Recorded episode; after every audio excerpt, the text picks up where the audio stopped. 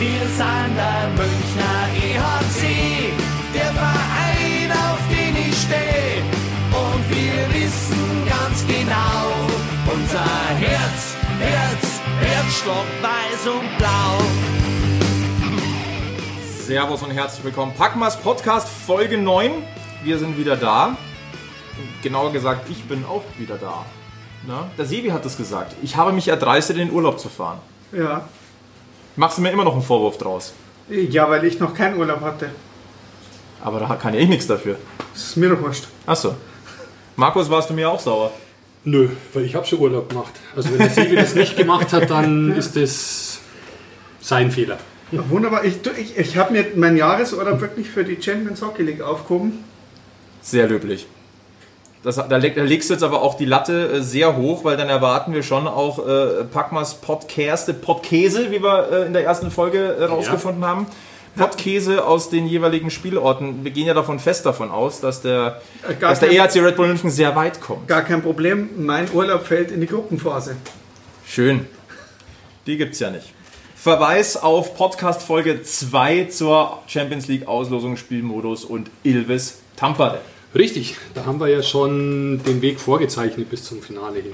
Also von daher ist Absolut. der Urlaub gut angelegt, Sebi. Absolut. Ähm, wir sitzen heute auch wieder nicht im Kabuff, wie wir es auch schon mal äh, des Öfteren gemacht haben, sondern wir sind mal wieder zusammengekommen.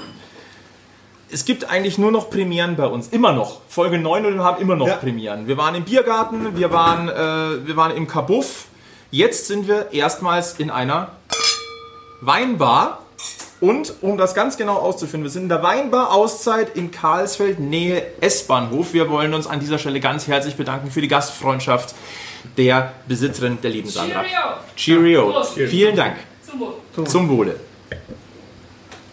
Ja, Flo, da muss man glaube ich auch mal sagen, warum ging das so einfach, dass wir hierher dürfen. Ja, aber da möchte ich äh, euch das Feld überlassen. Ja, die Sandra hat ja eine, hat ja eine EHC-Vergangenheit als Fanbeauftragte seinerzeit. Und ja, der Kontakt über einen Egel und der, ist, der war relativ schnell hergestellt. Spontane Idee gestern im Laufe des Tages. Anfrage bei der Sandra, können wir das machen? Morgen Abend bei euch. Und ja, zwei Minuten später hat es geheißen, los geht's. Wunderschön, wir freuen uns. Weinbar, Wein. Wein braucht Zeit, um zu reifen. Bei einem guten Glas Wein kann man viele Geschichten rausholen und genau das wollen wir auch heute tun. Ich schmeiße jetzt einfach mal eine Frage in die Runde, meine Guten. Was ist für euch Tradition? Tradition, das sind bestimmte Werte für mich, das ist ein gewisses Alter und das hängt nicht immer jetzt, ich glaube, du möchtest einfach auch mal darauf hin, dass man immer sagt, in München gibt es keine Eishockey-Tradition. So stimmt es ja nun auch nicht ganz. Aber wir wollen doch mal gucken, es gibt viele unterschiedliche Vereine, die sich am Eishockey versucht haben in München. Und lasst uns mal einen Blick in die Vergangenheit werfen zusammen. Ich würde gerne den Sebi noch zu Wort kommen lassen. Stichwort Tradition, Sebi. Das Was sagst du denn? Das, das, das ist gemein, das ist ja unlängst bekannt, dass mir das nämlich scheißegal ist, das mit der Tradition. Äh, ich sag, ich lebe im Hier und Jetzt und jetzt haben wir äh, schöne Zeit und eigentlich, ähm, wenn ich jetzt aufs Eishockey zurückkomme, habe ich jedes Jahr eine geile Zeit gehabt, ob jetzt mit viel Tradition, ohne Tradition und jedes Jahr war anders und äh, eigentlich finde ich diese ganzen Traditionalisten, die da so rumlaufen, eher immer recht witzig. Äh, Gerade wenn sie irgendwo so aus Richtung Allgäu kommen. So, äh. Um wieder zum Thema zurückzukommen, die reden von Tradition, haben das Eishockey spielen, aber erst angefangen, als München schon lange Meister war. Also, Genau, also wir, wir stellen schon fest, grundsätzlich gibt es unterschiedliche Ansichten, was ist Tradition, was spielt da rein. Was man als Münchner Eishockey-Begeisterter oder Interessierter immer wieder hört, ja, äh, München und Eishockey, ja, das passt nicht. Und äh, Tradition habt ihr ja nicht und äh, Geschichte habt ihr ja nicht. Wir sehen es einfach mal als notwendig an, das Ganze ein bisschen aufzudröseln. Wir tauchen also heute ein in die Münchner Eishockey-Geschichte. Und ähm, da werden wir wahrscheinlich sehr schnell zu dem Schluss kommen, diese Eishockey-Geschichte in München, die ist durchaus beeindruckend. Und vielleicht können wir den einen oder anderen äh, überraschen mit der ein oder anderen Information, denn wenn wir mal auf die Jahreszahlen gucken, wird in München schon seit ziemlich genau 120 Jahren Eishockey gespielt. Und München darf sich durchaus auch zu Recht als eine der Eishockey-Pionierstädte bezeichnen. Wird wahrscheinlich vor allem in schwäbischen Gefilden nicht so gerne gehört. Die sind zugegebenermaßen, da gibt es den Eishockeyverein oder den Eissportverein schon ein bisschen länger, aber grundsätzlich ist München durchaus Eishockey relevant. Wir wollen mal ganz weit vorne anfangen. 1900 Stichwort MTV München 1879. Da beginnt eigentlich die professionelle Eishockey-Bewegung in München so richtig. Sagt der Spezialist. Willst du jetzt Zustimmung haben? Also ich, ich sage jetzt mal, ja. Äh, ja. Ich habe es nicht auf den Tag genau nachgelesen, aber so ähnlich sind mir die Zahlen auch noch. Absolut. Also, wollen wir vielleicht mal kurz äh, zurückgucken. Ähm, die ersten Eishockey-Spiele äh, haben am kleinen Hesseloher See stattgefunden. Mhm. Also münchnerischer geht es ja schon fast gar nicht äh, im wunderschönen englischen Garten. Der MTV München hat auch eine Besonderheit, denn in Deutschland dominierte sehr, sehr lange der Berliner Schlittschuhclub. Richtig. Und der hat eine Meisterschaft nach der nächsten geholt. Und wer musste dann kommen, um diese Dominanz zu brechen? Bis die Münchner 1922 kamen und als erster Nicht-Berliner Schlittschuh-Club die deutsche Meisterschaft geholt haben. Im Finale damals gegen Rüssersee. Und die spielen eine ganz wichtige Rolle, tatsächlich. Also der SC Rissersee aus Garmisch-Partenkirchen, wir wollen ja auch wirklich versuchen, äh, möglichst viele Leute abzuholen, der SC Rissersee aus Garmisch-Partenkirchen, die wurden aber, wenn man es genau nimmt, so ein bisschen zum Sarg, zum ersten von vielen Sargnägeln im Münchner Eishockey. ja, nachdem sie ja 1924 dann die Eishockeyabteilung beim MTV aufgelöst haben, hat sich ein Großteil der Spieler dann tatsächlich den, dem SC Rissersee angeschlossen und daher ist der, der so berühmte Sargnagel im München Eishockey gar nicht so verkehrt, glaube ich, wenn man das damit verbindet. Er kam leider auch ziemlich oft wieder, in verschiedensten Formen. Aber so muss man, was wir hier gleich mal festhalten können, Eishockey-Geschichte München, da ist schon ziemlich viel Fleisch dran. Ja, man war ja irgendwo auch immer wieder gezwungen, nach Auflösung, nach Pleite, irgendeinen neuen Verein zu finden, zu suchen und wenn es war, einfach der, aus der Traufe zu heben und dann wieder einen Spielbetrieb sicherzustellen. Manchmal hat sich ziemlich geähnelt von den Vereinsnamen her, manchmal kam was ganz was anderes dabei raus, aber da waren schon sehr viele unterschiedliche Baustellen seinerzeit vorhanden.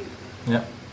Wo man vielleicht auch mal drauf eingehen kann, es ist schon beeindruckend, an wie vielen verschiedenen Orten in München denn auch Eishockey gespielt wurde.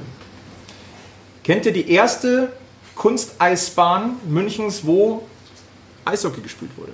Und wann sie ungefähr gebaut wurde, ohne jetzt zu spicken.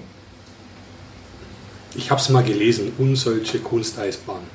Sehr schön. 1892, 93 gebaut, lag an der Galeriestraße. Offene Kunsteisbahn damals. Ja. Und der Münchner, naja, der Münchner hat grundsätzlich ja für alles wunderschöne Bezeichnungen. Die unsölsche Kunsteisbahn war das Schachterleis. Ja, weil man eine relativ kleine Eisfläche hatte mit, ich glaube, irgendwo knapp 40 mal 15 Meter. Nah dran, 15 mal 38, ja. 15 mal 38, normale Eisfläche hat mittlerweile ja 30 mal 60.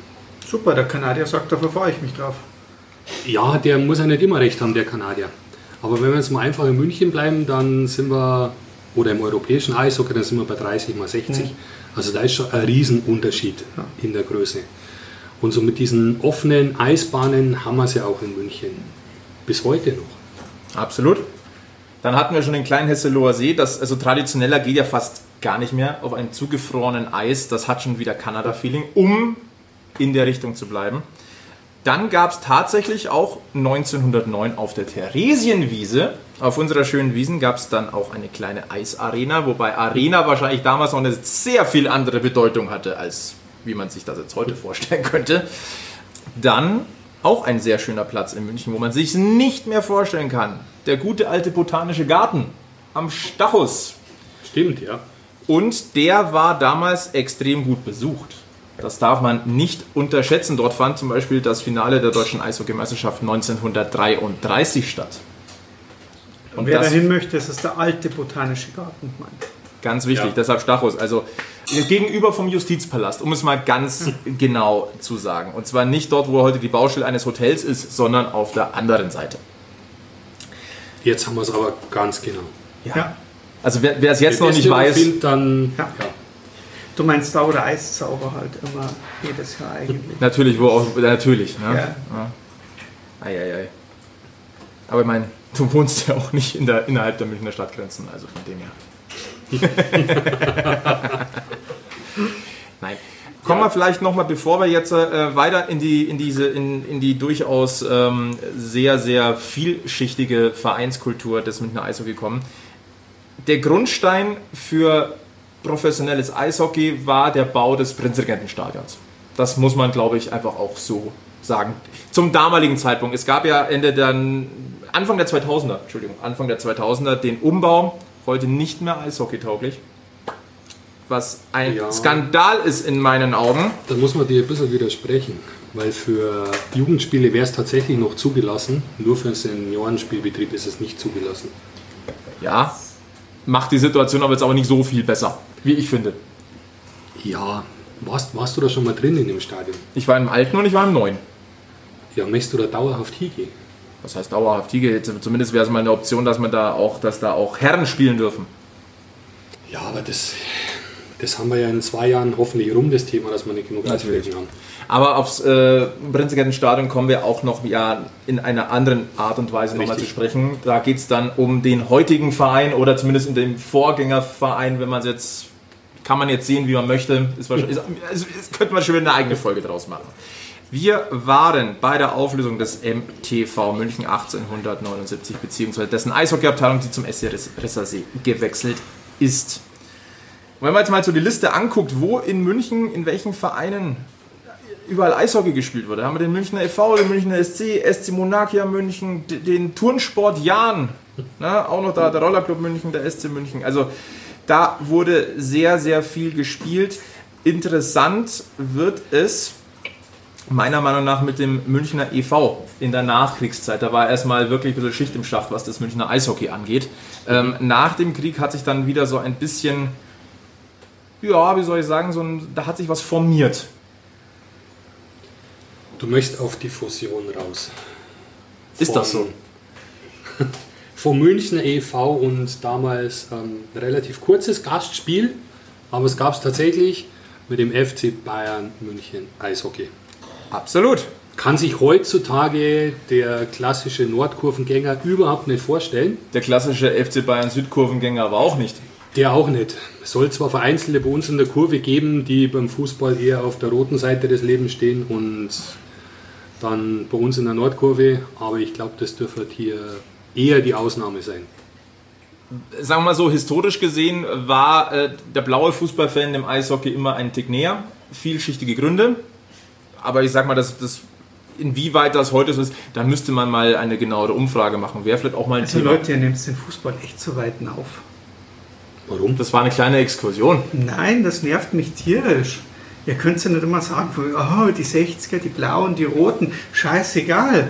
Wir gehen hier von den Eishockey-Fans aus. Du musst wenn dann sagen, von wegen der geneigte Eishockey-Fan geht dann eher noch, wenn er zum Fußball geht, irgendwann mal in seinem Leben gelegentlich als Zweithobby vielleicht mal ausnahmsweise eher zu den 60ern wie zu den Bayern. Scheiß Schweinsblasentreterei. Das Da gibt es gleich mal Applaus. ähm, aber eigentlich haben wir jetzt genau das erreicht, was wir wollten. Wir wollten den Sebi kitzeln.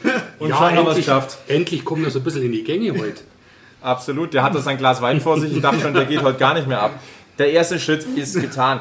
Nein, ähm, Münchner e.V. ist im FC Bayern München damals aufgegangen Ja. und die haben eine sehr entscheidende Rolle auch gespielt, denn sie durften das Eröffnungsspiel im neuen Olympia-Eisstadion spielen. Damals geplant übrigens als Multifunktionshalle Kann man sich heute nur noch schwer vorstellen, war damals aber mega modern. Die Idee war total genial. Eine der ersten überdachten Eishallen überhaupt. Kapazität war da. Erster fertiger Bau ähm, im damals noch künftigen Olympiapark. Hat doch jahrelang gut funktioniert. Hast du mal ein Basketballspiel angeschaut von den, von den, von den Ballhüpfern? Für, für, die, äh, für, die, für das eine Jahr damals. Ja. Habe ich tatsächlich nicht getan. Worauf ich aber raus möchte. Worauf ich aber tatsächlich raus möchte. Ich bin mir jetzt nicht mehr ganz sicher, welches, was es war, EM oder WM im Tischtennis. Relativ kurz nach der Eröffnung des Olympia-Eissportzentrums hat diese Meisterschaft dort stattgefunden. Super Idee. Erstens war es kühl und zweitens, weil es so hell war, haben die Spieler die Bälle nicht mehr gesehen. So viel zum Thema Multifunktionshalle. Eine Eishalle bleibt halt eine Eishalle. Zum Boxen war es auch gut. Zum Boxen war stark, ich sag Olympia. Ne? Also es ist, sie haben schon weiterhin probiert. Es gab auch das ein oder andere Konzert. Da soll es dann andere Nebelschwaden gegeben haben, äh, laut Hörensagen, was ich da mal so vernommen habe. Das ist gar, ja, jetzt, nein, aber Multifunktionsflur. Also, also da war jetzt, also, also, also als Boxarena ja immer noch äh, äh, äh, sehr beliebt gelegentlich, vor allem bei den Zuschauern. Äh, was ich noch recht spannend drin fand, war Skateboardfahren. Das war war das, damals beim? Munich Mesh, oder? Ja, Ja. genau. Also war auch sehr, äh, fand ich interessant. Also äh, kann man durchaus hernehmen. Also wenige Hallen, die ich kenne, die wirklich so dermaßen auf die, auf, auf die Mitte ausgelegt sind und auch äh, ohne irgendwelche blöden Säulen oder äh, abgeschnittene Oberränge, Ach, was meinst du jetzt damit? äh, weiß ich nicht. Ich darf hier nicht so auf Nürnberg schimpfen, habe ich gehört.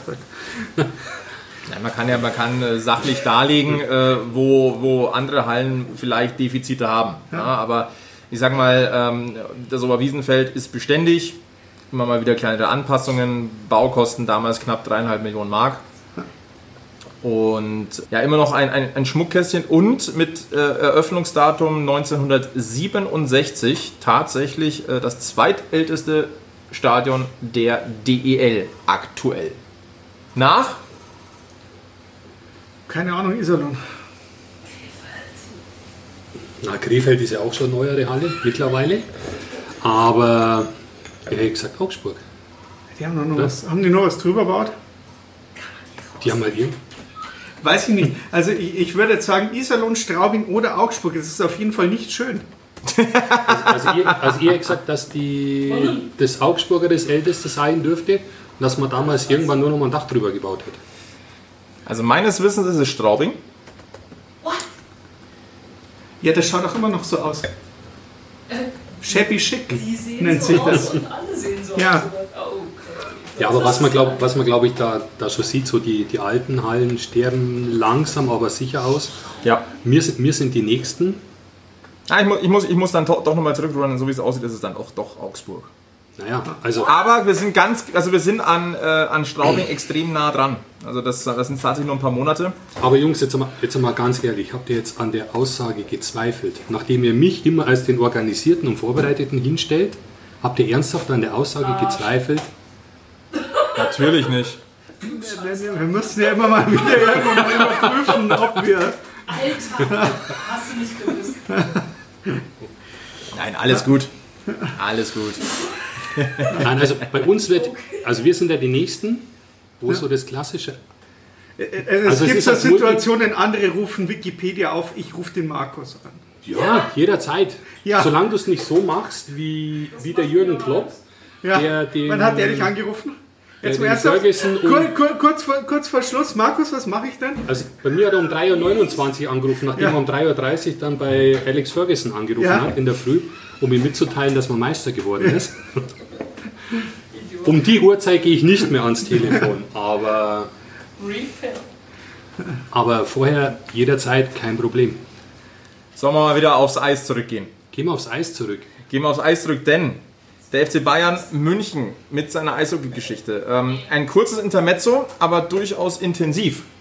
Denn Ja, 1966 eingestiegen, von 1967 bis 69 dann erstklassig äh, Eishockey gespielt, den deutschen Pokal 1967 geholt. jo. Und dann kamen mehrere Aspekte zusammen, würde ich jetzt mal sagen. die äh, dem Eishockey nicht äh, gerade zuträglich waren. Und die größte Geschichte war, dass die Bayern-Verantwortlichen relativ wenig Lust auf eine kostspielige Eishockeyabteilung hatten. Ja, Im damals, Nachhinein ist ihnen nach ein paar Jahren aufgefallen. ja, damals Bayern-Präsident Wilhelm Neudecker hat einfach zum Ende der Saison 68, 69 gesagt, so, das war's. Und dann für einen, für einen Münchner vollkommen unbegreiflich Ja, da, verkauft er die ganze Truppe inklusive Material in die Westvorstadt. Das ist doch vollkommen logisch. Mit der Bürde müssen die bis jetzt leben. Im Endeffekt, aber das vergessen im die Endeffekt immer. ist der AEV eigentlich nur die Eissportabteilung vom FC Bayern München.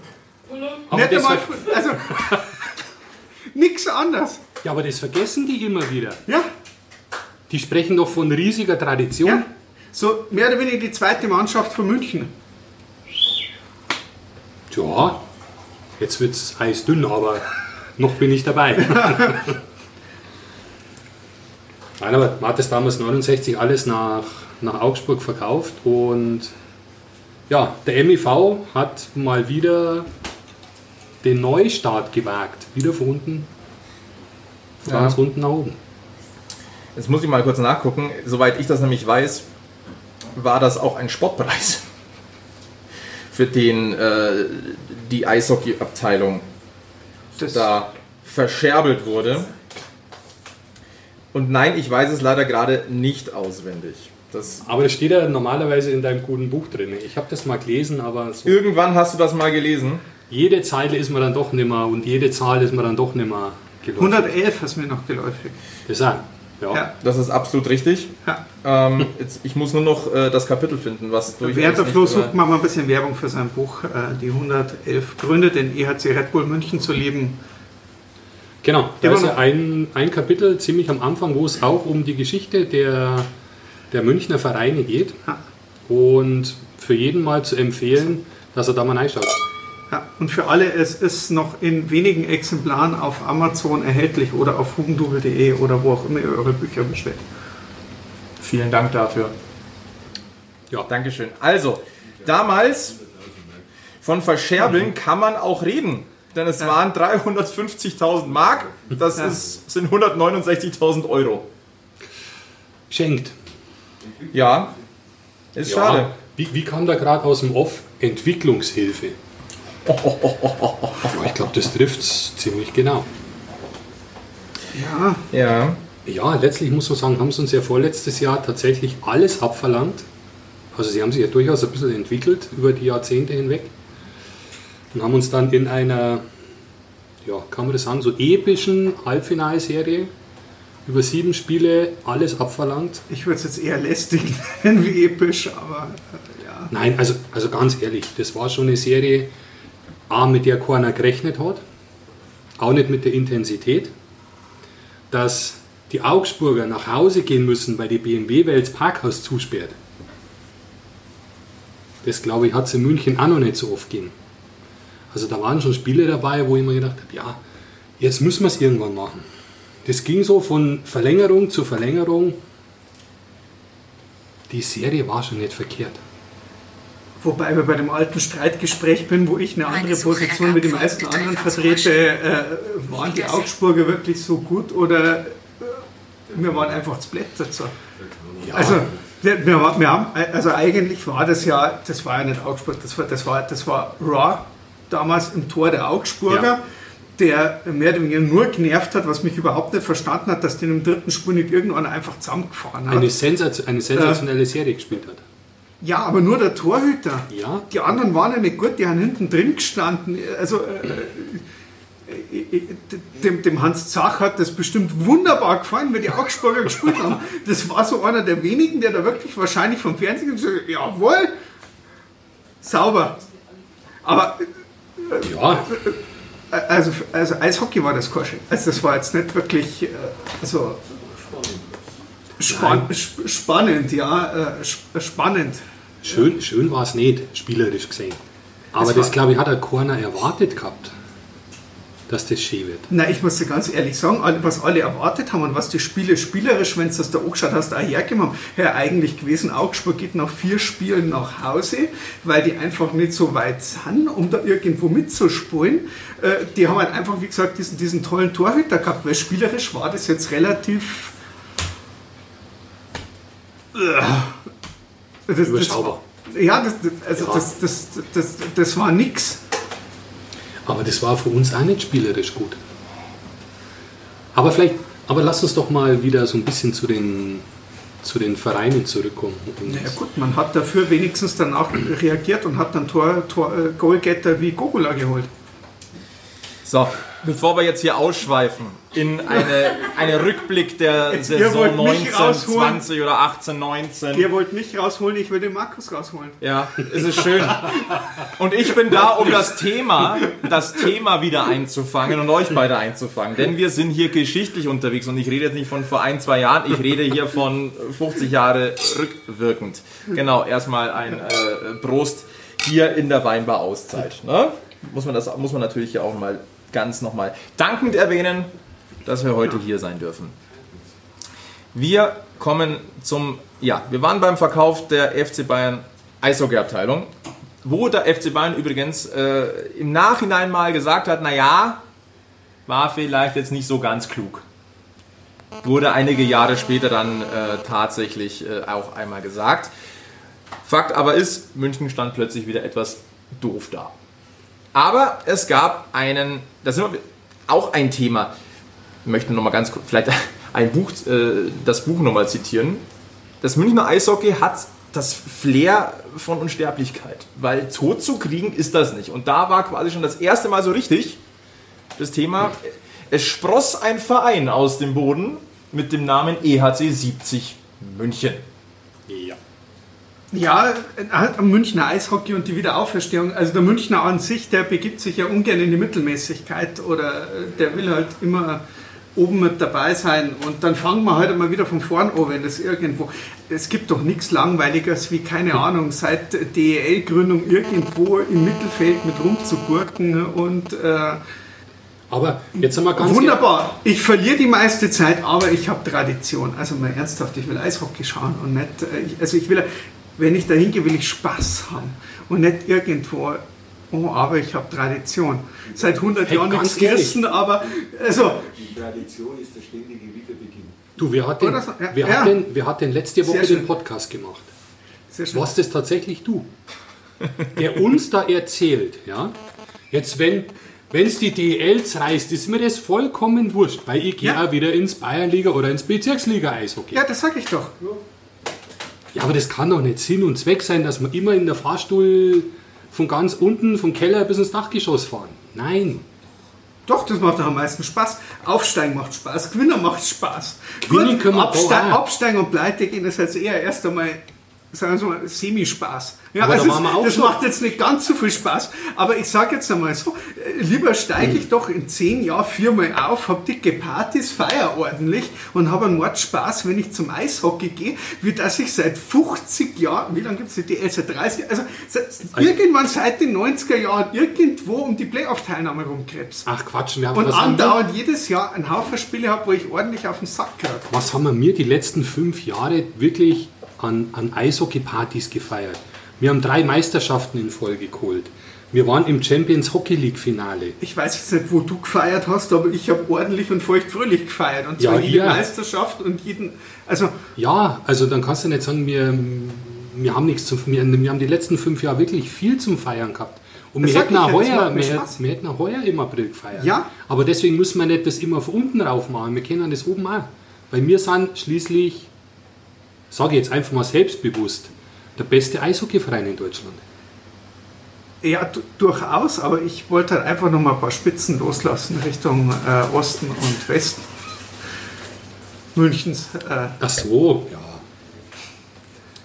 Kriege ich euch jetzt wieder irgendwann mal äh, in die Timeline rein, wo wir eigentlich entlang, uns entlanghangeln wollten? Mich nicht, weil jetzt kommen wir nämlich in eine, in eine spannende Zeit vom München Eishockey und wir haben heute auch noch jemanden da, der vielleicht ein bisschen was mit zu labern hat, der, äh, vorher habe ich es irgendwo gehört, äh, gefühlt bei allen Münchner Eishockeymeisterschaften schon irgendwo im Umfeld dabei war. Wenigstens optisch. Und jetzt, äh, Danke. Der Sebi möchte uns jetzt sagen, dass er seinen Platz so ein bisschen räumen möchte. äh, ich mache meinen Platz frei und äh, würde den Howie mit dazu holen. Sehr, sehr gerne. Howie, grüß dich. Servus, grüß euch. Howie, Servus. Ja, Vielleicht müssen wir, ich glaube, wir müssen ganz von vorne anfangen. Vielleicht, äh, wahrscheinlich sagt der Name Howie jetzt nicht unbedingt allen Zuhörern was. Ähm, Howie, vielleicht magst du dich mal ganz kurz vorstellen, wer du bist. Nein, magst du gar nicht. weißt, weißt, du, was da, weißt du, was da vollkommen ausreicht? Du gehst in Köln in eine Kneipe ein, ja? In eine kleine Borzen. Die erste Frage ist der Howie auch da. Ich habe das, anders- ich hab das anders erlebt, wirklich in Köln. Das ist auch anders. Ja, ja, wir standen noch draußen, äh, äh, ein paar Leute haben noch geraucht. Die Tür geht auf, Howie geht rein und du hörst, das ist eine kompletten Kneipe, es war sonst keiner da. Howie! Halb Köln war wach, unangekündigt. Ja, nur in Köln. Nur in Köln, ja, ja. Ja, ja. Krefeld war auch das Ding. Da war ich noch nie.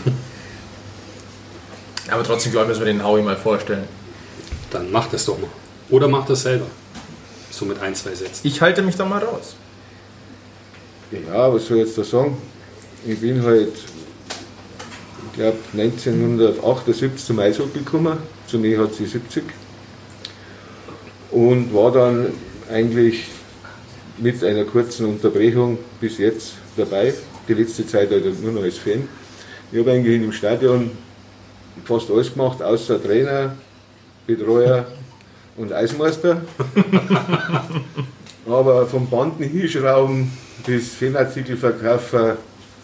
Fanartikelverkäufer, Geschäftsstellmacher, eigentlich alles.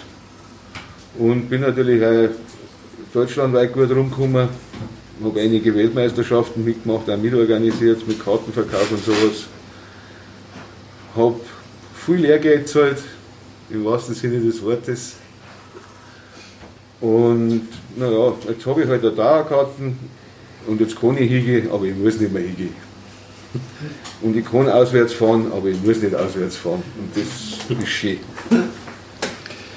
Du warst ja, glaube ich, bis 2004 in der Geschäftsstelle. Ist das richtig? Ja, das war so das letzte, der letzte Job da. Der letzte Job, ne? Das heißt aber, wir sind eigentlich da genau jetzt in, in der Phase, ein paar Jahre früher sind wir noch, aber dann steigen wir quasi in deine Zeit quasi so richtig ein, Howie. Ähm, Anfang der 70er Münchner e.V., EHC 70 München, da musste das Münchner Eishockey wieder von weiter unten anfangen. Und dann kam dieser EHC 70 aus den Niederungen wieder mal nach oben. Wieder mal typisch München.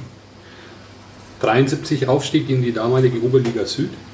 Dann gab es ja irgendwann, glaube ich mal, wieder eine Ligenreform, wo das Ganze dann in die zweite Bundesliga ging. Das ist beim Eishockey auch immer so eine Nummer gewesen. Da hat man mal eine Bundesliga Süd früher gehabt, dann hat man eine zweite Bundesliga gehabt, dann gab es wieder eine Oberliga, die mal eingleisig war, mal zweigleisig war. Also ganz, ganz unterschiedliche Systeme Ja. über die Jahrzehnte. Der DEB, der war da sehr reformwütig, sage ich mal. Da hat es also jedes Jahr immer irgendwas Neues gegeben. Das ging dann durch die zweite Liga hindurch und dann stand tatsächlich in der Saison 79-80 der erneute Münchner Sprung in damals erste Bundesliga an. Howie, wie war das denn damals? Nee. Ich glaube, das, das, war, das waren die wenigen Spiele, da wo ich nicht dabei war. Das war in Schwenningen, wenn nicht alles täuscht, da sind sie aufgestiegen. Und da habe ich leider nicht hinfahren können. Das ist also eines der Highlights, die ich verpennt habe oder verpasst habe. Jetzt stelle ich ihm quasi die erste Frage und gehe dann gleich hinein in eine Wunde. Aber er die- super nein, nein, die, die erste Wunde war eigentlich, wie ich dazugekommen bin. Da hat ja der EHC damals auch schon gegen Augsburg gespielt. Und da hat es ein legendäres Ergebnis gegeben, da haben sie mal 22 2 verloren. 22 zu 2. Und das herrscht halt jahrelang. Ja, Ja, Auch nicht schön. Aber das heißt weniger als drei Minuten pro Gegentor. Das so- ist eine Leistung. Ja, das hat, da hat schon Sachen gegeben. Also, Naja, auf alle Fälle, es ging in die Bundesliga. Für ein Jahr. ja, war ein kurzes, kurzes Erlebnis. Das war das Jahr, das Jahr Bundesliga war das Jahr mit dem Passfälscher-Skandal. Da haben sie also, sind sie draufgekommen, dass man ja in Kanada gibt es einen Meier, einen Huber, einen Müller und was weiß ich alles. Und die haben sie halt dann geholt. Und wenn die keine Pässe gehabt haben, dann hat es im Westen oben eine Lokalität gegeben, da hat man halt auch gesagt. Und irgendwann sind sie dann draufgekommen. Da war der Erlemann damals Ja, beteiligt, genau, da oder? war der Herr Erlemann, der war in München ein bisschen beteiligt, der war dann auch in Köln beteiligt, der war dann auch in der gesiebten Luft ein bisschen beteiligt, hat aber nach wie vor Geld kassiert, also der war da schon nicht der Dummste. Und das war natürlich das Problem, halt, wir waren ja da in der, im Endeffekt in der Abstiegsrunde, dann haben sie die Kölner alle Punkte weggenommen und haben sie in die Abstiegsrunde geschickt. Und wenn ich mich recht erinnern kann, haben wir die Punkte, die wir gegen Köln, glaube ich, geholt haben, haben wir verloren. Und dann sind wir wieder abgestiegen. Ging es wieder runter, ja. Genau, dann ist es wieder runtergegangen.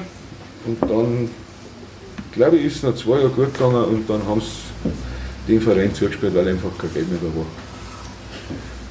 Ja, wir sprechen hier von der Saison 82, 83. Äh, Mannschaft zurückgezogen, finanzielle Probleme. Auch eigentlich so ein Thema, was immer mal wieder gekommen ist in München. Da kommen wir ja auch noch gleich drauf. Grundsätzlich ein guter, guter Zeitpunkt, 82, 83. Schon. Da bin ich voll und ganz dabei. Ja? Vor allem Ja, beim Jahrgang ja. 83. Ein kleiner Hinweis auf die Altersstruktur vom Packmas. Und auch ein guter Zeitpunkt, ein Gläschen Wein zu erheben. Absolut. So, dann Ja, und jetzt kommen wir eigentlich zu dem Verein, der ganz schnell nach oben gekommen ist, ganz schnell Kult wurde und ganz schnell weg vom Fenster war. Aber bis heute einen Kultstatus hat. Das ist der EC Heros. gegründet 82. Nein, Glaube haben, nein, wir, der EHC 70 zugesperrt hat, haben wir ein Jahr kein Eishockey gehabt. Das, das stimmt. Also gegründet war der Verein im Dezember 82, hat aber im Spielbetrieb 82, 83 nicht teilgenommen, sondern hat erst dann in der Saison 83, 84 wieder am Spielbetrieb teilgenommen. Da ist dann losgegangen. Und in den ersten vier Spielzeiten jeweils der direkte Aufstieg. Das ist das, wo die perfekte Zeit für Sebi eigentlich war. Jedes Jahr Aufstieg.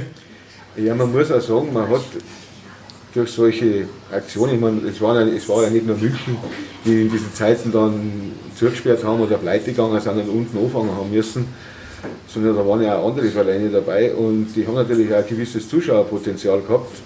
Und man hat einfach in den unteren Ligen, ich sage es jetzt mal so, auch einige Eishockeyvereine dadurch saniert. Weil halt da dann einmal 500 bis 1000 Leute gekommen sind, die einer halt die Getränkestände leer drunter haben, die einer alles aufgegessen haben, im Endeffekt nichts verwüstet haben. Und eigentlich die Frage war, kommt sie wieder? So wie in Landsberg. Oder Königsbrunn war das, glaube ich. Das war super, ja. Bayernliga damals König, das war. Hat was gehabt. Ja, aber du hast, Ja, aber du hast, du hast natürlich da in der Zeit, da haben ja auch Spieler gespielt oder Koch da und so. Ich meine, die die jetzt da nur aufs Eis gestellt hättest, da in, in diesen in Landesliga, glaube ich, ist losgegangen. Ja. Ja. der hat alles noch dran gespielt. da muss man mal sagen, in, in dieser Landesliga Derby damals gegen den SC München mit 1200 Zuschauern in der Landesliga. Eine Hausnummer. Das ist eine Hausnummer. Also da haben wir zu viel späteren Jahren Spiele gehabt, da waren es nur in deutlich höherer Liga unwesentlich mehr Zuschauer. Denkt man mal so an Dienstag- oder Donnerstagspiele in der Olympia-Eishalle zu DL-Zeiten. Da haben wir teilweise echt Probleme gehabt, dass wir 2000 Leute zusammenkriegen in der Halle. Ich kann mich an Oberligaspiele erinnern, da haben die 600 Zuschauer noch nach oben geschönt worden auf 850 gegen Höchstädt, glaube ich. War, nein, nicht Höchstadt. Höchstädt. Höchstadt war das, oder? Oder, oder diese komischen. Die Äh, Unattraktiven aus Neuwied. ja, genau, die unattraktiven aus Neuwied oder die, die, die anderen mit der kleinen Eisfläche. Wie, haben denn die kosten? Ich bin zu alt, ich Ir hab ir die irgend so ein kleiner Standort, die irgendwo auf so einer äh, Am- Amerikanerkaserne auf einer in, kleinen in, in Hessischen, Eisfläche. glaube ich. Ja, gespielt haben. Das war Hü Hügelsheim. Hügelsheim Hornets. Mit 650 Leuten in der Halle. Das war Oberliga damals. Aber. Was wir beim EC Heros auch wiederfinden, ist Kreativität, was wir auch im Münchner Eishockey immer wieder finden. Denn der Name, ja, da gab es ja am Anfang so ein kleines Problem. Denn Hedos kam eigentlich vom damaligen Sponsor der Bekleidungsfirma Hedos, aber der Münchner an sich ist ja ein bisschen raffiniert und denkt sich, ja, Hedos ist ja eigentlich ein griechisches Wort, oder? Was heißt es? Siegreich? Sie ich, ich hatte nie Griechisch, aber es heißt irgendwas siegreich oder siegesgewiss, irgendwie sowas, Hedos. So in die Richtung geht das, ja. Na? Und dann hat man gesagt, na, das hat ja mit, halt damit nichts zu tun. Sind- Wir sind, das ist ein Punkt aus dem Griechischen. Haben ja auch blau-weiße Vereinsfarben. Für die jüngeren Zuhörer, das war damals nicht erlaubt. Muss man dazu sagen, damals äh, nicht erlaubt, dass du einen Sponsorennamen hat, hattest, aber so mit diesem griechischen Umweg ging das doch. Der EC Heros war da. Wir haben es auch schon angesprochen, es ging aufwärts, rasant aufwärts. Also in den ersten drei Jahren direkt immer aufgestiegen. Dann eine, eine Ehrenrunde in der zweiten Liga. Eine kleine Ehrenrunde. Und dann ging es nach oben. Und plötzlich 89, 90 EC Heros München erstklassig. Endlich mal wieder. Man könnte auch sagen, schon wieder. Oder schon wieder, oder? Die Stehaufmännchen von der Isar sind wieder da. Genau. Ja, und man hat aber zum wiederholten Male dieselben Fehler gemacht. genau. Man hat das Linsen in den Augen bekommen. Wir könnten ja. Ja, wir könnten, wir haben ein Publikum gehabt, was durchaus auch sehr erfolgsverwöhnt war, dem man auch nicht unbedingt jetzt eine durchschnittliche Truppe aufs Eis stellen konnte, sondern da musste es schon immer eine Mannschaft sein, die definitiv um die Meisterschaft mitspielt. Und jeder weiß, dass im Eishockey eine Mannschaft, die um, um Titel mitspielen soll, richtig Geld kostet und das nicht nur heutzutage, auch damals schon. Was man auch sagen muss, äh, der EC Heros hat damals profitiert. Sorry, Sebi, ich muss die Schweinsblasentreter noch einmal nennen. Damals der TSV 1860 äh, Lizenzenzug ab in die Niederungen des Amateurfußballs. Aber die wollten ja trotzdem auch guten Sport sehen. Höherklassigen Sport. Wollten die 60er das damals? der, der, der Löwe wollte immer in die Regionalliga, weißt du doch. Nein, Fakt ist damals auch viel falsch gelaufen. Und ähm, da gab es dann durchaus auch eine kleine Völkerwanderung von, äh, von Giesingshöhen ins Eisstadion. Und wenn ich mich jetzt richtig entsinne, gab es damals auch schon erste Umzüge in die große Olympiahalle. Weil das Zuschaueraufkommen durchaus nicht gerade gering war. Also wenn ich es richtig im Kopf habe, mein Zahlenwerk, hatten wir damals auch schon einen Zuschauerschnitt zwischendurch um die 5000. Nein, äh, so einfach ist das nicht. Also, das ist eigentlich, eigentlich losgegangen. Wir haben immer so einen, so einen Schnitt gehabt, so vielleicht 3000, irgend sowas. Und dann war das Spiel gegen Tölz war damals ausschlaggebend. Weil da sind dann, soweit ich mich noch erinnern kann, war die Bude damals ausverkauft und es sind noch 500 bis 1000 Leute vor der Halle gestanden. Und da ist es eigentlich angegangen, dass die restlichen Spiele alle voll waren. Und zwar bumsvoll. Das kann man, und was, dann, was da los war, das kann man eigentlich gar nicht mit dem vergleichen, was heute an Stimmung in der Halle ist. Wir haben da auch Spiele gehabt, da war die Stimmung nicht so gut, weil einfach zu viele fremde Leute da waren, die also nicht gewusst haben, was machen müssen. Aber wenn Ja. die richtige Mischung da war, dann haben einfach 4.500, 5.000 Leute gewusst, wenn das kommt, müssen wir alle mitsingen. Und dann haben alle mitgesungen und alle mitgeschrien und alle mitgeklatscht. Also da war teilweise ein Höllenlärm, das kann man sich, kann man sich ja gar nicht vorstellen. Da war es so voll, dass sie die Leute, die oben im Stehplatzbereich standen, sind, die haben Kerberl dabei gehabt und haben an die Schnirren die Kerberl zum Bierstand unterlassen und haben das Geld reingelegt und die haben ja unten das Bier rein und haben es wieder raufgeholt. Da ist keiner rausgekommen. Also da war Düsseldorf schon fast Kindergeburtstag, weil da hast du wenigstens rausgegeben. Also Düsseldorf meinst du die alte Die alte, Bremenstraße? die alte Bremstraße. Ja. Habe ich auch Also miterlebt. Das war also wirklich so, war Stadion. knallvoll Die Idee mit den Körben finde ich jetzt aber eigentlich immer noch recht äh, hat was gehabt. hast was, ja. Also Attraktiv. Und die sind dann, wenn ich mich nicht alles täuscht, in diesen die Playoffs oder also die, also die Aufstiegsspiele äh, in der Olympiahalle gegangen. Wir waren gegen Landshut in der Olympiahalle, dann haben wir Rosenheim einmal in der Olympiahalle gehabt, da wo sie uns dann die Punkte weggenommen haben. Oder weil irgendwann wieder in einem Spielberichtsprogramm gestanden ist und Ja. ja. das in Zeit. Also da war die Olympiahalle, also beim Landshut-Spiel, das weiß ich noch, da hast du die Karten draußen auch noch für 200 Mark verkaufen können. Haben wir ja nicht gemacht, wir wollten es ja selber sehen. Ja, aber wenn, wenn ich dich jetzt so reden höre, ja, was so gerade die, die Stimmung anbelangt, da wünsche ich mir manchmal tatsächlich die gute alte Zeit zurück. Weil mal so ein kurzer Ausblick jetzt auf die Stimmung aktuell im Stadion, die ist weil echt traurig teilweise. Ja, aber Da können wir eine eigene Folge draus machen. Schon, aber du kannst das mit dem, was bei uns vor 20 oder 25 Jahren, was da los war, das kannst du nicht vergleichen. Nein, nein, weil, das da ist- hat's, weil da sind ja Fangesänge loslassen worden, die werden es heute nicht mehr abführen. Nur, es waren halt Ja. Gesänge.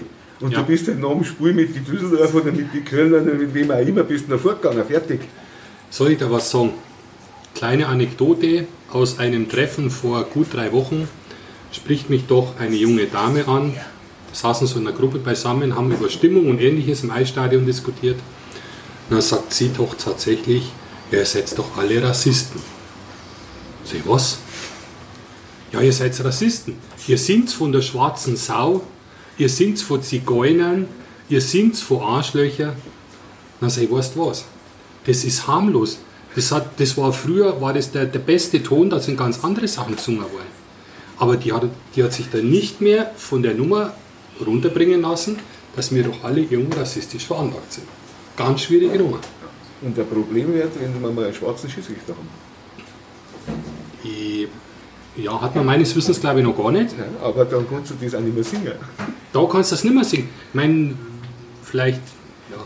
Also die Also Schiedsrichter sind nicht immer im Zebra-Kostüm übers Eis karnevalisiert. Äh, Vielleicht kriegen sie dann pinke Trikots oder so, damit es die pinke Sau oder weiß ich nicht.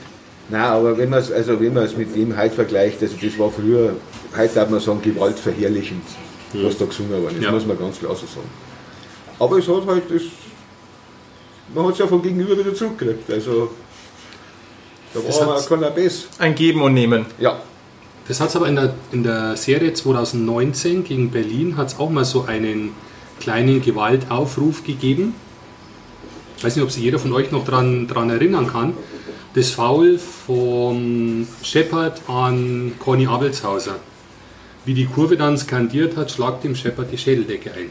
Ist von Vereinsseite her nicht ganz, worden. ganz, ganz schlecht angenommen worden. Man wollte das relativ schnell wieder raus haben, man hat sich aber nicht so ganz durchsetzen können. Da war sich die Kurve noch einig, dass das durchaus einmal sein muss. Gehen wir mal zurück zum EC Heros, bevor wir jetzt wieder. Ja, jetzt, äh, nein, jetzt, jetzt, jetzt kommen wir wieder situationsbedingt. Ja, äh, ja, es war ein Foul, aber äh, so viele sagen, ja, es war ein schlimmes Foul. Und ja, ich würde jetzt eher sagen, das war saudumm vom Shepard. Also die, die, die Intention in ihm da, den Abelshauser mitzunehmen, die war schon da, ja. aber Also dann. Aber Dann nochmal draufzufallen, nochmal nachzudrücken. ja, Um das geht's. Doch. Um das vorher geht es, es geht um das, was dann passiert ist, weil Genau. er eng ist. ja. Oder, hast, oder auf welcher Seite hast du das gesehen? Wenn du jetzt nicht so ganz unserer Meinung bist. Ich, ich habe von Grad aus äh, drauf, äh, also Also du hast gar nichts gehört. Nordkurve unten, nicht, das war halt so gerade vor mir. Man hat halt den Abelshauser gesehen und den anderen dann hinten drauf. Und, äh,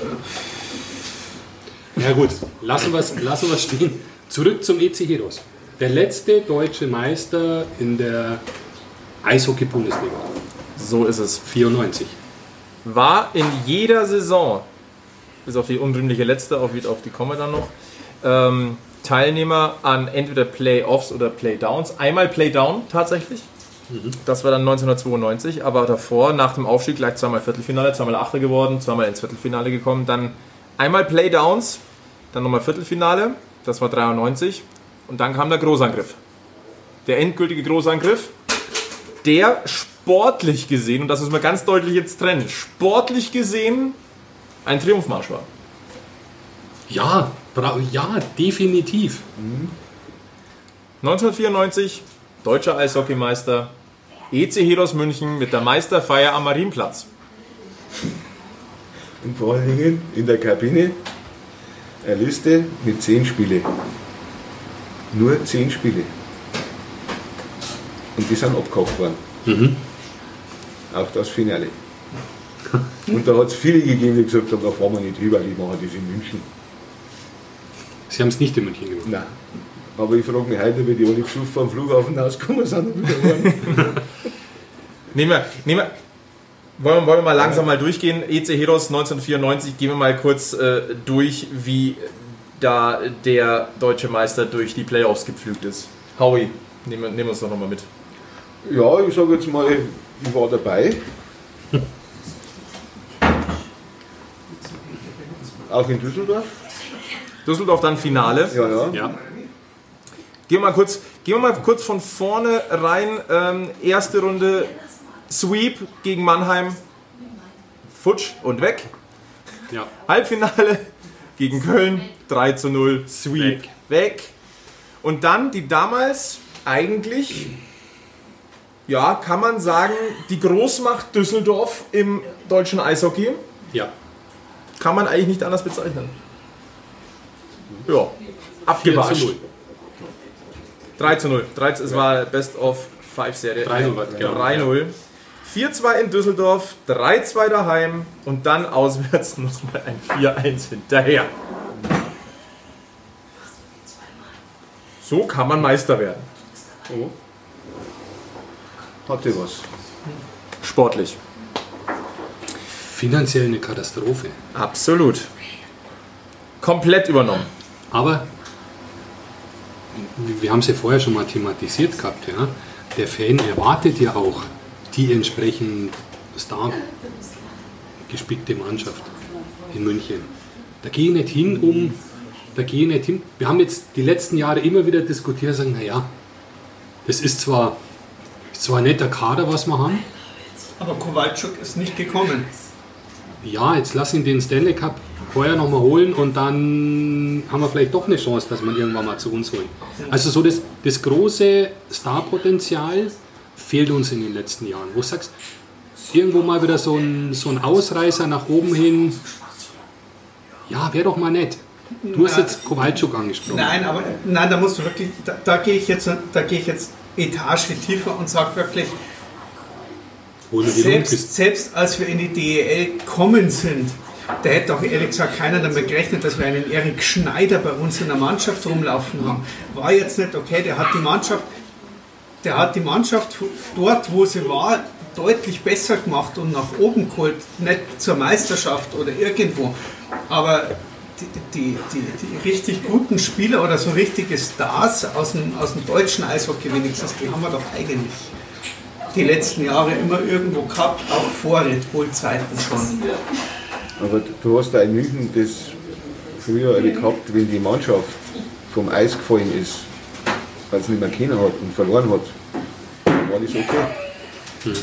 Aber es, du hast halt auch Spiele gehabt und das war früher wirklich so, da sind die im ersten Drittel oder im zweiten Drittel vom Eis gegangen und dann haben die aber als Pfeifkonzert eine Viertel, Viertelstunde lang in die Ohren gehabt. Dann sind sie wieder rausgekommen und dann hat man wieder Vollgas gegeben. Also Kurve und auf dem Eis unten. Das hat die Aber das Mannschaft war halt letztes Jahr ohne Pfeifen Einfach geschafft. mal ein verbaler Anstritt. Ja. Wir, haben, wir haben das ja Pfeifen schon gehabt. Ja, aber, aber, aber naja, das war ja kein Pfeifen, das was wir letztes Jahr hatten. Aber die Mannschaft hätte es verdient nach einigen ersten, also nach, nach der Mehrheit der ersten Drittel. Aber- Ja, speziell, dieses, speziell dieses, dieses erste Drittel kurz vor Weihnachten gegen die Westvorstadt. 3-0 für den Gast nach dem ersten Drittel. Für die Westvorstadt nach dem ersten Drittel. Ja, ja, also 0 zu 3 aus unserer Sicht. Ja. Da, da war der Unmut im, in der Kurve schon sehr groß. Ja, zu Recht, aber ich Ja, natürlich. das war jetzt nicht anders wie in vielen anderen Spielen der letzten Saison auch. Und da war es für meine Verhältnisse ziemlich ruhig im Stadion. Gehen wir wieder zurück zu den Anfängen. Der große Schritt 1994 auf 95. Eishockey-Bundesliga, Umwandlung in DDL. Und der große Einschnitt war die Umstellung der EV-Teilnehmer an der Liga in GmbHs. Die Lizenz für München für den Meister Minuten vor dem Toreschluss noch gerade so erteilt. Das ist eigentlich schon auch eigentlich heute eher tendenziell undenkbar, aber damals war das so. Fotofinish, wie ging das denn damals, Harry? Kannst du dich da noch? Ja, möchte ich aber nichts dazu sagen.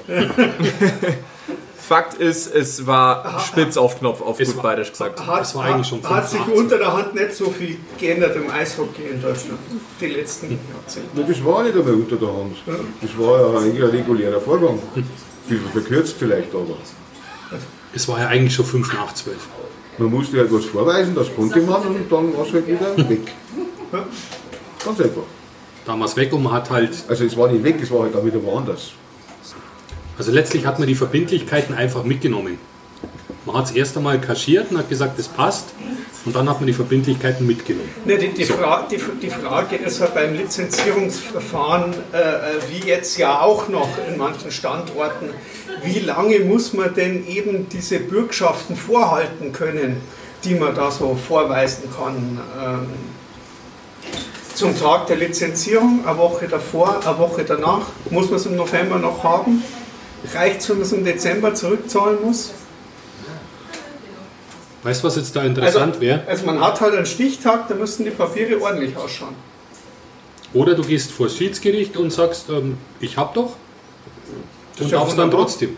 Ja, Aktuelles Beispiel haben wir in der DL2 mit den Bittigheim Steelers. Da hat es erst einmal geheißen, einstimmiger Beschluss, keine Lizenz für die kommende Saison. Dann geht man vor Schiedsgericht. Das empfiehlt sogar noch, Leute, lasst die mitspielen. A, wären 13 Mannschaften in der DL2 blöd. So wirklich aufsteigen, glaube ich, hätte in der Kürze der Zeit keiner im Kreuz gehabt. Auch wenn Namen kursiert sind wie der Herner e.V., der SC Rissersee, die Starbus aber das, Rosenheim. das hast du die ganze Zeit gehabt, du musst ja irgendwo immer kreativ sein. Und wenn du halt den DEB-Bereich damit erpresst, dass du ein Bossmann-Urteil fällst, weil er GmbH in der EBL spielen möchte, welcher Verein das auch immer gewesen sein möchte. Ja, auch die Option gab es ja wohl. Ja, Ja, aber man hat dann die Lizenz gekriegt. aus Hedos München ausgelagert in die EC Hedos München GmbH. Die wurden die heute noch berühmt-berüchtigten Mad Dogs München, wo Sebi ja in der letzten Folge ganz offensiv gesagt hat, dass es eines der schönsten Vereinslogos aller Zeiten gewesen sei. Also ich meine, wir kennen es ja vom Sebi, wenn er beim Radio sagt, ich sehe das anders. Heute muss ich das einmal sagen. Dieses Maddox-Logo, was er letzte Woche so verherrlicht hat, ist die größte Katastrophe, was wir an Logos in München je gehabt haben. also ich Nö, komme ich Meine persönliche Meinung. Also, also ich kann mich jetzt so dran erinnern, als damals noch nicht so Eishockey fern, also ich, ich, ich konnte mich danach an relativ wenig Trikots, die ich so im Stadtbild Münchens gesehen habe, vom Eishockey erinnern und ich kann mich danach an relativ wenig Trikots erinnern oder wo ich ein Eishockey-Mannschaftslogo in München irgendwo wahrgenommen habe, außerhalb der, der Eishockey-Szene, glaube ich schon, dass das fürs Eishockey äh, auch in der, in der Außendarstellung äh, publikumswirksam gut war. Ja, aber es hat ja Gott sei Dank nicht lang angehalten. Ja, das heißt, Gott sei Dank, für München war es Also- nicht schön. Ja, Ähm, Was, äh, Was soll ich jetzt wieder sagen? weiß ich nicht. Ich habe mit dem Logo arbeiten müssen und habe Ja. damit gearbeitet und du hast mit dem eigentlich ziemlich viel anfangen können. Und das ist auch eigentlich ganz gut angenommen worden. Im Endeffekt hat es mir dann viel Geld gekostet, aber sonst. es hat lustige Sachen gegeben, wie die, die Spieltrikots waren dann zwar bedruckt, aber die Farben haben nicht passt. Wir haben keine Fan-Trikots gehabt, die hat es dann erst nach Weihnachten gegeben, also wie es den Verein schon immer gegeben hat, aber haben wir es alle verkauft. Also, mal sagen, aber, aber sie waren unter die Leute. ja. Also, also man hat es gesehen. Ja, Also, ja, es hat 200 Stück gegeben und die waren fort. ja. Am 18. Dezember 1994 das letzte Spiel der Mad Dogs München in Nürnberg. Danach war das Thema Mad Dogs erstmal erledigt und das große Problem war, diese GmbH, diese Ausgliederung, die hat, wenn man das rückwir- rückwirkend sich ansieht, nie wirklich stattgefunden. Entsprechend war eine Lizenzierung gar nicht denkbar, auch nicht möglich. Und äh, dementsprechend wurde ein Konkursverfahren eingeleitet über den EC Helos, über den EV, muss man da natürlich sagen. Und das war halt einfach mal eine, ein Schuldenstand von 16,2 Millionen D-Mark damals. Das haben Fußball-Bundesliga-Vereine fast nicht zusammengebracht. Absolut. Und der endgültige Sargnagel auf den EC Heros, äh, der kam dann im Mai 1995. Dort wurde dann auf der letzten durchgeführten Mitgliederversammlung die Liquidation des Vereins durchgewunken. Bis heute, soweit ich weiß, der einzige deutsche Eishockeymeister, der seinen Titel nicht verteidigen konnte, weil er einfach von der Bildfläche verschwunden ist. Äh, nein, das stimmt nicht. Nein? Nein, die Medocs waren nie deutscher Meister. Also jetzt, jetzt, jetzt, jetzt gehen wir aber schön in die. Paragraphenfuchserei. Nein, also Das ist Also ja der, der einzige Münchner Verein, der, soweit ich das weiß, äh, der insolvent oder wie man heute sagt, man insolvent gegangen ist, oder pleite gegangen ist. Die anderen haben es halt einfach zugesperrt. Oder ein Umzug. Oder sind umgezogen oder sind abgekauft worden. Ich denke mal, dass wir ähm, das Ende der 90er und Anfang der 2000er können wir relativ kurz zusammenfassen. Ähm, und da kommen wir natürlich auch in einen Bereich, wo wahrscheinlich sehr viele eh einiges wissen. München war dann erstmal wieder mal Eishockey-Provinz. Dann hat sich da nicht so wirklich viel getan. Es gab noch den ESC München. Dann äh, gab es laut unserer Auflistung hier noch den, äh, eine Spielgemeinschaft des ESC München mit dem ASV Dachau. Wenigstens ein gescheiter Verein mit dabei. War aber unterklassig unterwegs und, wir wissen es alle, 19. Januar 1998. Die Gründung eines Vereines, der sich heute, wenn man die Geschichte komplett Heute EHC München nennt, aber als HC 98 gegründet worden ist. Das ist richtig. Heute dreimaliger deutscher Meister, Champions League Finalist. Der EHC Red Bull München hat da Du lässt den 1998. EV Landshut wirklich jetzt komplett aus aus der Geschichte. Nein, nein, nein, nein, Also- nein, nein, nein, nein, nein. Ich, ich, ich, ich habe gesagt, wir, wir machen mal kurz den, äh, diese, dieses Datum, das wichtige Datum. Ja. Ähm, aber es gab dann ein Münchner Intermezzo, was, ja, mehr als Intermezzo war es nicht, eine Liebesgeschichte war es nicht. Es war eine Hauruck-Aktion, die nach drei Jahren beendet wurde. Wie fassen wir das dann am besten zusammen? Ganz einfach. Die Anschutzgruppe kauft 1999 die Cannibals Eisport GmbH. Also wir haben die Lizenz aus Landshut übernommen seinerzeit. Ähm, sind dann mal wieder mit den Barons deutscher Meister geworden. Auf Anhieb wohlgemerkt. Auf also Anhieb. 99 Lizenz gekauft, 2000 mit der ersten Saison deutscher Meister geworden. die Richtig. Barons. Die-. Die dritte Meisterschaft für eine Münchner Mannschaft. Auch die beiden folgenden Spielzeiten waren wir vorne mit dabei, sportlich gesehen. Aber ja, Zuschauerzahlen zurückgeblieben, Sponsoring zurückgeblieben. Aber Dann die gab es Meister Meisterschaft und Sponsoring und Zuschauer waren doch überhaupt nie irgendwo das, das, das akute Thema Nein. der Anschutzgruppe. Dann gab's die wollten ein- in Furtmünninger Stadion bauen. Also Die wollten ein Stadion bauen, unweit der jetzigen Ja. Allianz Arena. Das hat damals nicht funktioniert und dann hat man einfach mal den ganzen Tross von München nach Hamburg umgezogen, hat aus den Barriers die Freezers gemacht und dort lief das Ganze bis 2016. Der Umzug auch, weil damals äh, ganz frisch die neue Arena auch in Hamburg eröffnet wurde. Genau. Ja, und dort war 2016 genauso schnell Schluss wie in München Schluss war. Man kann da jetzt sagen, es hat nicht nur an die Zuschauer gelegen oder dass man vielleicht keine Halle hat bauen können, weil dem Hakimo hat er ja, hat er, dem hat er ja die Halle dann im Endeffekt abgekauft. Vielleicht waren es auch Managementfehler. Würde ich jetzt mal so in den Raum stellen. Lass, Weil lassen wir da doch. ist schon einiges schief gelaufen.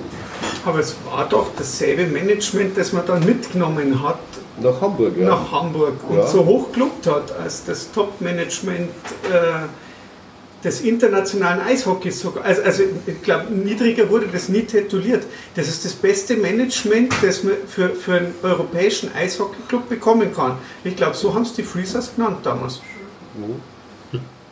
Wenn man es genau nimmt, das Aus der Barons im Sommer 2002 war die Rettung für den damaligen HC München 98. Plötzlich war die Bühne frei. Nummer 1 in München. Also der HC 98 hat ja zunächst im Prinzregentenstadion gespielt, damals noch. Und erst wie die Barons weg waren, wie du schon sagst, dann war man die, die beste Eishockeymannschaft in München und durfte dann tatsächlich im Olympia-Eisstadion rein. Dazwischen leider auch noch die, ähm, das Exil in Grafing. Umbau Prinzregentenstadion. Zu Bayernliga-Zeiten dürfte das gewesen sein, wo man in, in Grafing gespielt hat. Und durch ausbleibende Zuschauerzahlen natürlich, das ist ja doch ein, ein Stückerl, ist natürlich, sind da auch die Finanzen einfach auch ein bisschen in die Knie gegangen, um es mal nett auszudrücken. So gesehen hat der HC München 98 da extrem profitiert davon, dass dort der Platz in der Stadt frei geworden ist. Dann kam relativ schnell auch die Umbenennung in EHC München und damit begann die Erfolgsgeschichte. Auch mit kleinen finanziellen Dellen. Naja, Ohne die geht's in München ja nicht. so klein, glaube ich, war die seinerzeit nicht. Kann sein. Aber vielleicht muss man da mal ein bisschen weiter ausholen mit dem Ganzen. Wie die äh, HC 98 damals gegründet worden ist, da hat es ja einen Zwist gegeben mit den Spielern vom ESC München, mit dem Litzinger. Ob es jetzt da um Geld oder was ich gegangen ist, ist mal dahingestellt, ist ja völlig egal. Auf alle Fälle haben sie die abgespalten. Und das war mit dem Franz damals, mit Mültner. Das war dann eigentlich für die Münchner Eishockey-Szene ein No-Go. Der HC 98 war ein No-Go. Da geht keiner hin und die Preise bei uns gar nicht blicken lassen. Und dann haben sie die Bärens zugesperrt und dann habe ich nur zum Schmadeler gesagt, mir brauchst gar nicht anrufen, ich will jetzt mal Ruhe haben. Und dann hat er mich angerufen und hat gesagt, du musst vorbeikommen. Dann bin ich zu ihm in die Druckerei gefahren und hat gesagt, du, wir machen wieder Eishockey. Dann sage ich, toll. Mit dem HC, oder? Ja. Dann sage ich, wie stellst du das vor? Ja, das müssen wir miteinander machen. Ja, dann ist das einmal ein bisschen so, dann sind wir mal so zu der, zu, damals war es Action Crew noch, mit, mit dem Kunert und mit denen, äh, das war ja Höllenfeuer. Dann haben wir mit dem Franz wieder geredet und mit der Gili und wie kann man das machen und was weiß ich. Und dann sind wir irgendwann einmal auf einen Nenner gekommen, den wir den Verein umbenannt in EHC München. Weil die Leute die haben ja nach 40 Jahren noch EHC geschrieben, auch wenn es einen EHC schon lange nicht mehr gegeben hat. Die schreien sie heute noch. Gut, heute ist ja wieder der EHC. Aber ich habe noch keinen Red Bull schreien hören. Ja, es hat ja auch seine Gründe. Ja, ja, ich sage, gut, ist ja. Da gibt es Aber nur noch davor vor wir haben Red dann- Bull gelegentlich. Wir haben dann, das weiß ich noch, im, im Zeit oben am Kupertanplatz eine riesen Versammlung gemacht mit Fans und was weiß ich alles. Und halt da auch Transparenz gepredigt und den Verein umbenennen und was weiß ich alles und so weiter und so fort, bis man da halt in den Spielbetrieb kommt. Das ist also, das war nicht einfach, die Fans einfach zu überzeugen, dass man das auch anders hinbringt. Ganz klar hat es finanzielle Probleme gegeben. Die Leute, die damals mit eingestiegen sind, haben gesagt, aufdecken, wir zahlen alles, wir wollen es aber anfangen. Hat dann auch ziemlich zum Großteil gut funktioniert. Und dann ist halt der EHC München hinter 98 auf den Weg gegangen. Wir haben eine Satzung gemacht und dann hat man halt da angefangen.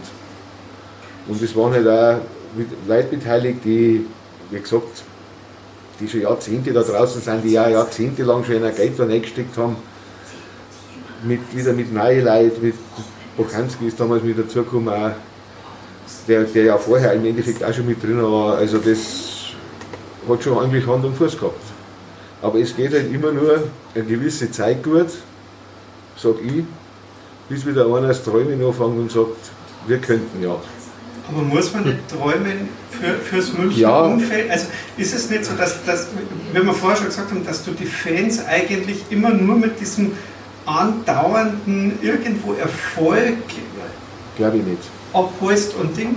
Glaube ich nicht. Oder fängt man von der Lore an, weil man sagt, von wegen, ah, jetzt bin ich in der Bayernliga, habe eigentlich bin ich der einzige Verein, der irgendwo zu einem normalen Spiel, also ich kann mich erinnern, damals Bayernliga-Zeiten, Liga Rosenheim, 5000 Leute im Stadion, 6000 Leute. Also, Bei den Playoffs. ja, bei den Play aber, aber, aber, aber, aber, na, aber wo man mal sagt, von, aber da hat es ja angefangen, oder wo man dann sagt, von wegen, ah, für Bayernliga, Oberliga haben wir eigentlich zu groß, haben wir zu viel Leute da, weiß ich nicht, wäre man da leichtsinnig oder, oder ist das, äh, Also ich sag's mal so, es ist faszinierend, dass Leute, die, ich sage jetzt nicht im Eishockey, allgemein in Sportvereinen tätig werden, also als Sponsor auftreten oder als Vorstand auftreten, wo sie auch wissen, dass Geld hier liegen müssen, die führen teilweise mittelständische oder große Unternehmen oder große mittelständische Unternehmen erfolgreich.